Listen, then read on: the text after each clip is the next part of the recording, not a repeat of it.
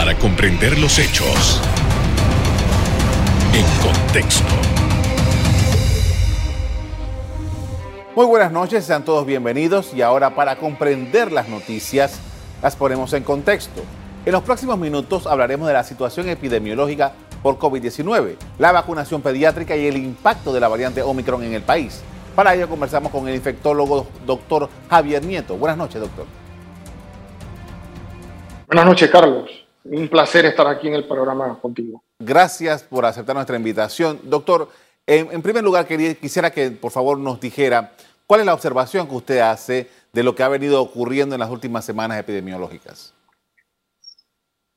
Mira, Carlos, lo que ha venido ocurriendo aquí en Panamá no está eh, desalineado con lo que ha ocurrido en otros países como Sudáfrica o, Reino Unido, que sabemos que están pasando por una transición de la variante Delta a la variante Omicron. La variante Omicron, de hecho, es una variante que es tres veces más transmisible que la variante Delta. Eh, tiene un periodo de incubación corto, significa que desde que te, desde que te contagias hasta que desarrollas síntomas, eso puede ocurrir en alrededor de, de dos a cuatro días versus la variante Delta, que eran alrededor de, de cinco días.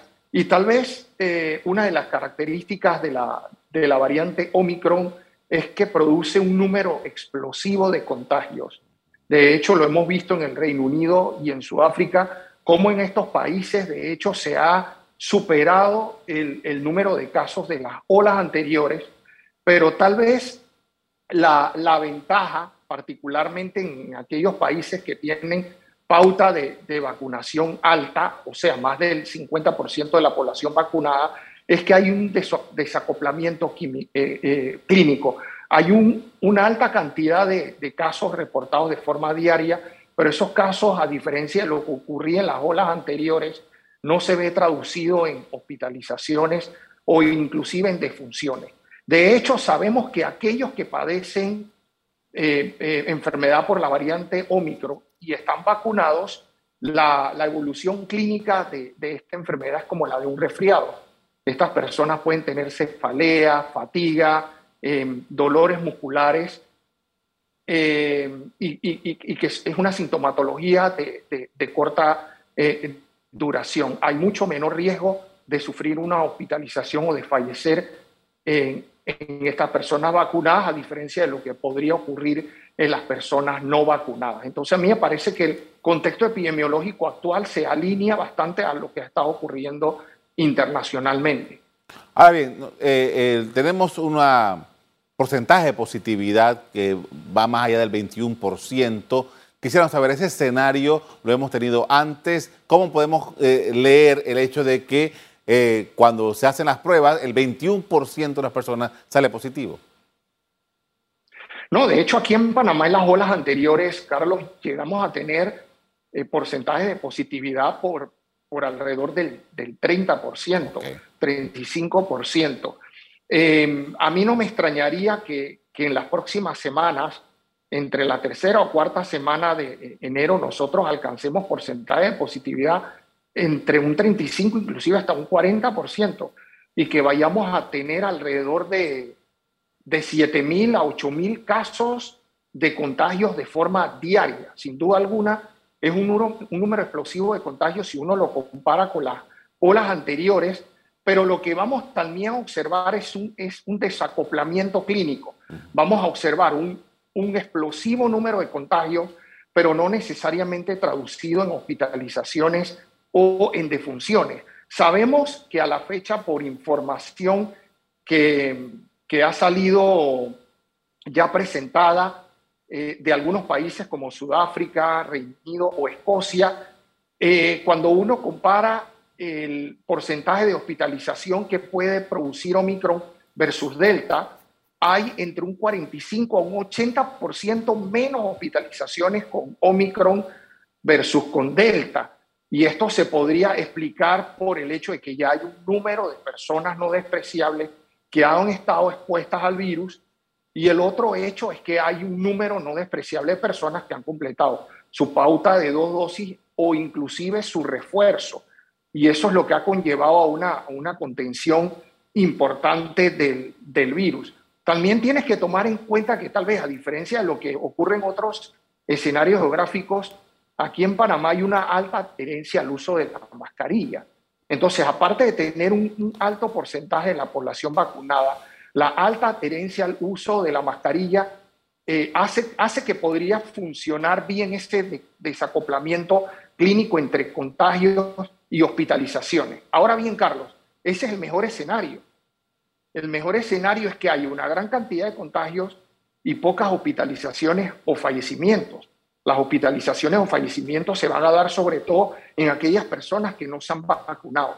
Pero en el peor de los casos hay un número explosivo de casos que en unas tres o cuatro semanas podría estar, estarse traduciendo a, a hospitalizaciones, a cuadros graves o fallecimientos. Ahora, cuando uno toma en cuenta la información que ya se ha generado de otros países como Reino Unido, España, Sudáfrica, nosotros podemos observar que hay un incremento explosivo de contagios, pero no necesariamente traducido a hospitalizaciones, así que eso es lo que nosotros esperamos en el contexto local.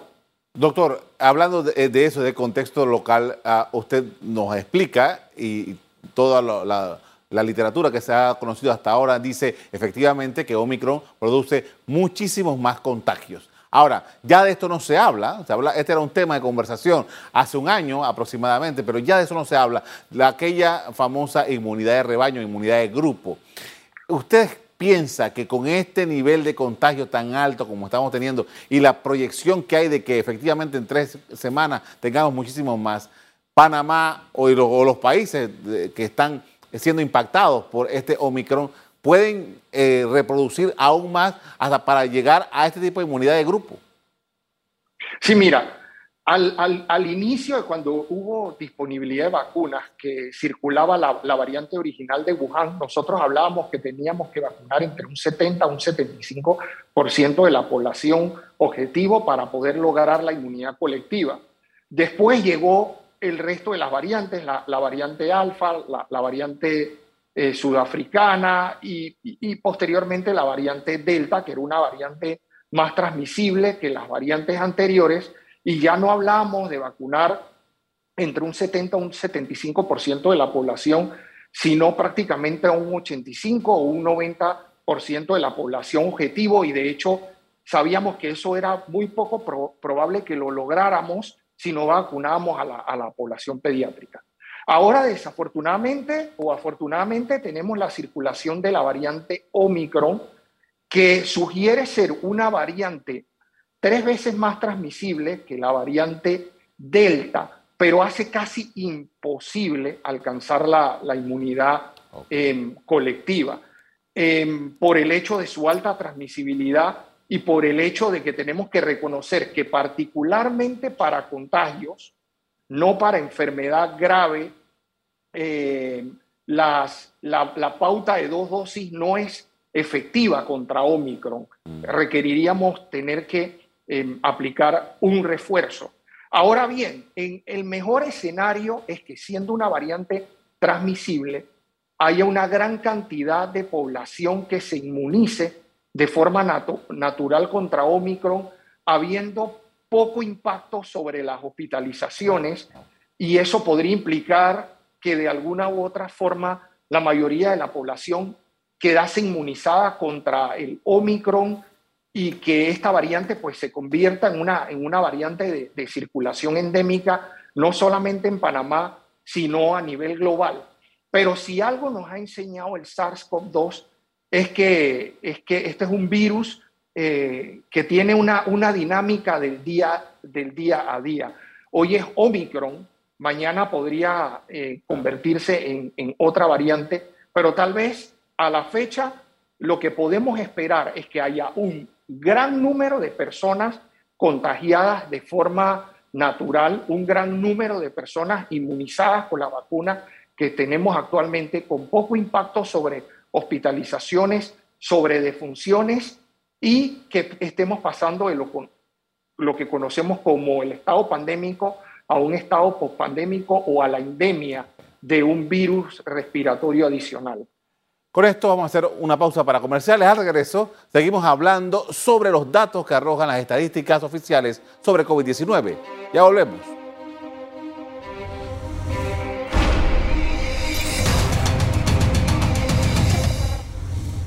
Estamos de regreso con el doctor Javier Nieto. Estamos hablando acerca de la situación del COVID-19.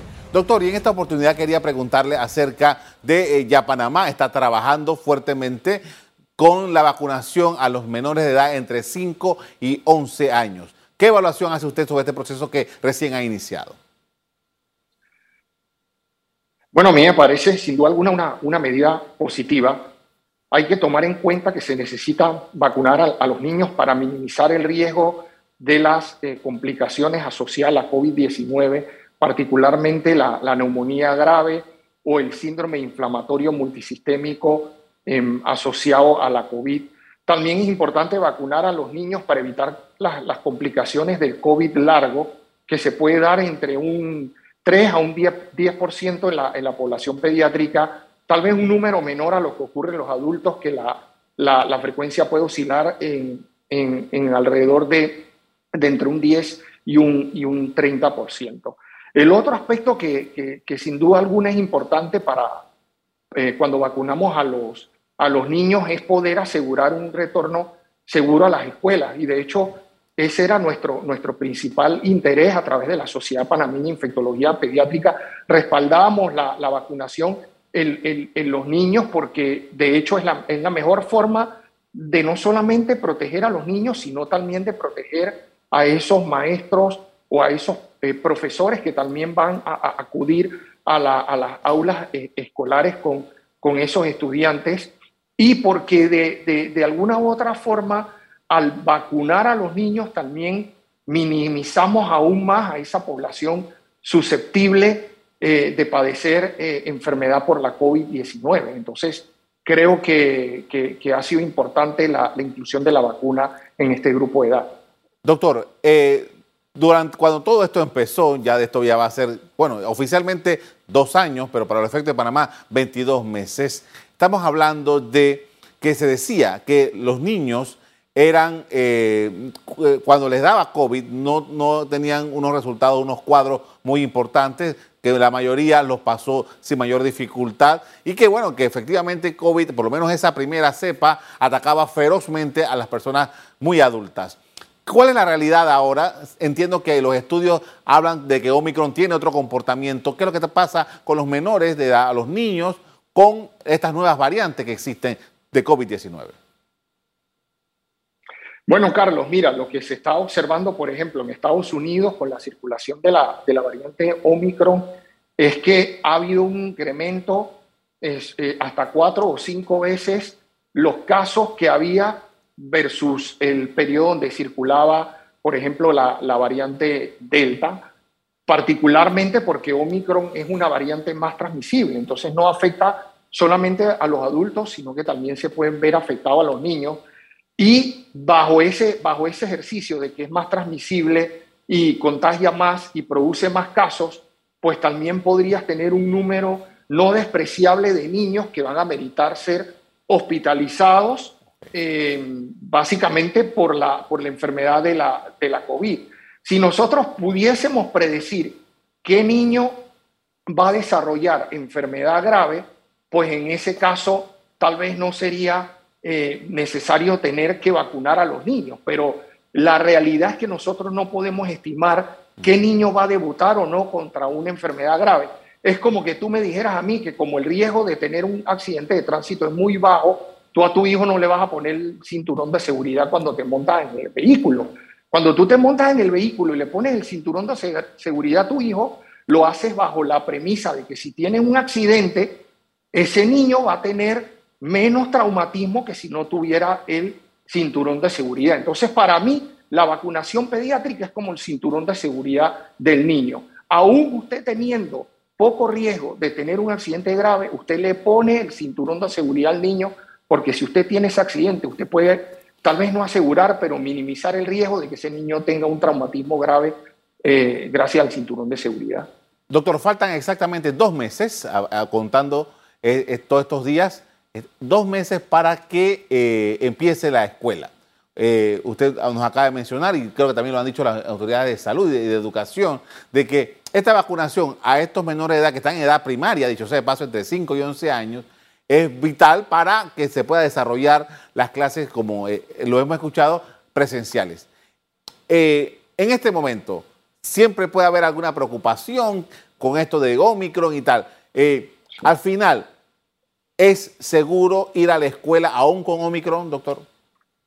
Lo que pasa es que en el contexto actual, Carlos, nosotros no podemos hacer una evaluación del retorno a clases con base en porcentaje de positividad y contagios. Inclusive los países desarrollados no lo hacen de esa forma. Los países desarrollados, países como Canadá, lo que hacen es establecer los riesgos con base en bajo escenario de bajo riesgo, escenario de alto riesgo. Eh, y, con base en qué se hacen los análisis de los escenarios, con base en porcentaje de eh, ocupación de camas y con base a eh, número, de, número absoluto de hospitalización. Si nosotros, nosotros podemos observar que a la fecha hay un desacoplamiento clínico entre los contagios, pero tenemos un buen colchón de porcentaje de, de camas eh, de ventiladores.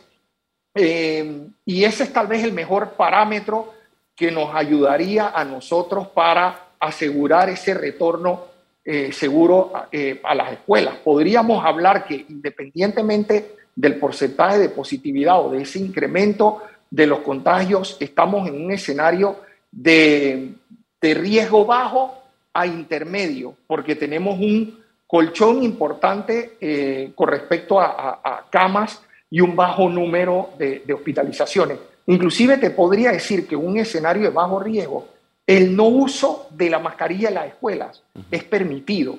O sea, usted podría, el estudiante podría ir a la escuela sin necesidad de eh, utilizar la mascarilla e interactuar con los otros estudiantes sin mascarilla. ¿Tú te imaginas aprender a hablar eh, con otra persona con mascarilla, cuando nosotros necesitamos leer los labios, necesitamos eh, entender el lenguaje corporal del adulto o del otro niño que te hablan, eso con mascarilla es muy difícil establecerlo. Y de ahí de que las autoridades de otros países, países desarrollados, hayan contemplado el uso permisivo de no mascarilla en escenarios de bajo riesgo, asumiendo los riesgos con base a ocupación hospitalaria y número de personas hospitalizadas, y no con base a contagios o porcentaje de positividad. Con esto vamos a hacer otra pausa para comerciales. Al volver, seguimos en el análisis del comportamiento de la pandemia a 22 meses de su descubrimiento en Panamá con el infectólogo Javier Nieto. Ya volvemos.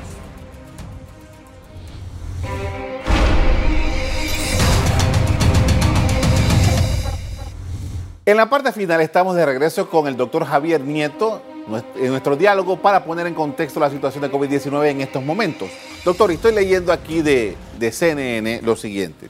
Con la prevalencia de Omicron y las pruebas escasas, cualquier persona con síntomas debe asumir que es positiva y aislarse, citando a un médico la cadena CNN.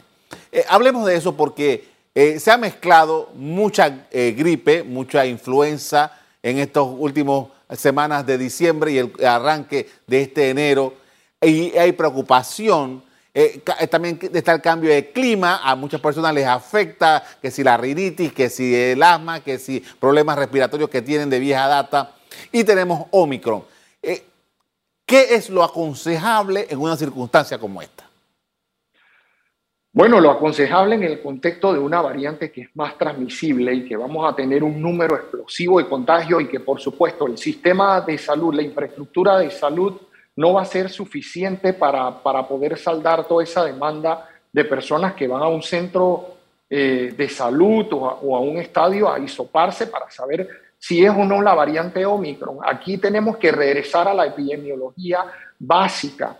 ¿Y cuál es la epidemiología básica? Lo que bien tú comentabas, es la definición de caso por nexo epidemiológico. Si en un momento determinado usted tuvo una prueba positiva y usted estuvo en contacto con, una, con esa persona positiva y usted empieza a desarrollar síntomas, usted, usted podría dar por un hecho de que eso es enfermedad por, por, por Omicron hasta que se demuestre lo contrario y usted debería quedarse en, su casa y, aislarse por lo menos hasta cinco días después de haber terminado los síntomas.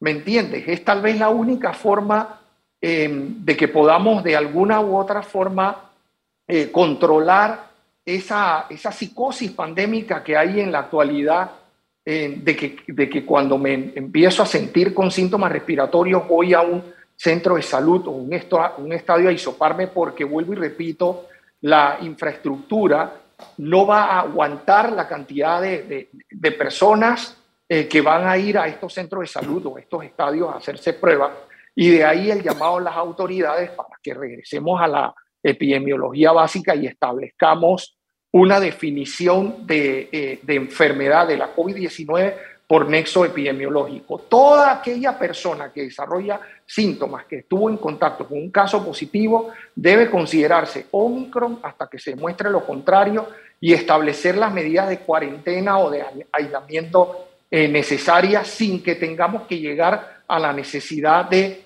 eh, hacer pruebas.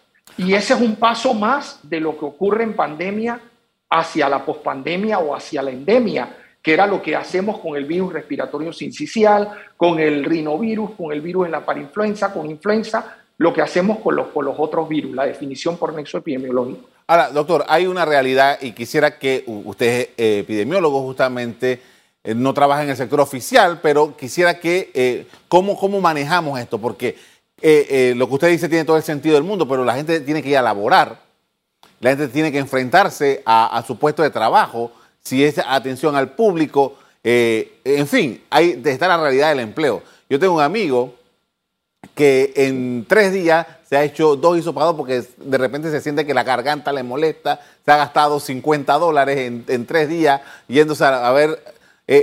¿Cómo manejamos toda esa parte, doctor? Bueno, en la, en la, hay, hay dos aspectos, ¿no? es la, la, regulación que hay en la actualidad y el establecer una definición por nexo epidemiológico. El establecer una definición por nexo epidemiológico es una responsabilidad de las autoridades que tiene que estar traducida en todo lo que tiene que ver con los aspectos de la salud ocupacional. Esa es una acción, una tarea de las autoridades. En el, en el contexto actual hay que tomar en cuenta los eh, que desarrollan síntomas y, salen positivos, eso evidentemente necesitan, eh, se ha establecido particularmente aquí en, en, Panamá, de esas personas es de al menos cinco días. Eh, cinco días en el momento que se hizo la, la se hizo la prueba eh, se esperan cinco días, te haces una prueba, si, si, la prueba antigénica sale negativa, tú podrías regresar al, al, al, trabajo. Si en la eventualidad fuiste el contacto de una persona que estuvo positiva, tú necesitas hacer tu, cuarentena por cinco días, hacerte una, eh, una, puedes hacerte una prueba antigénica.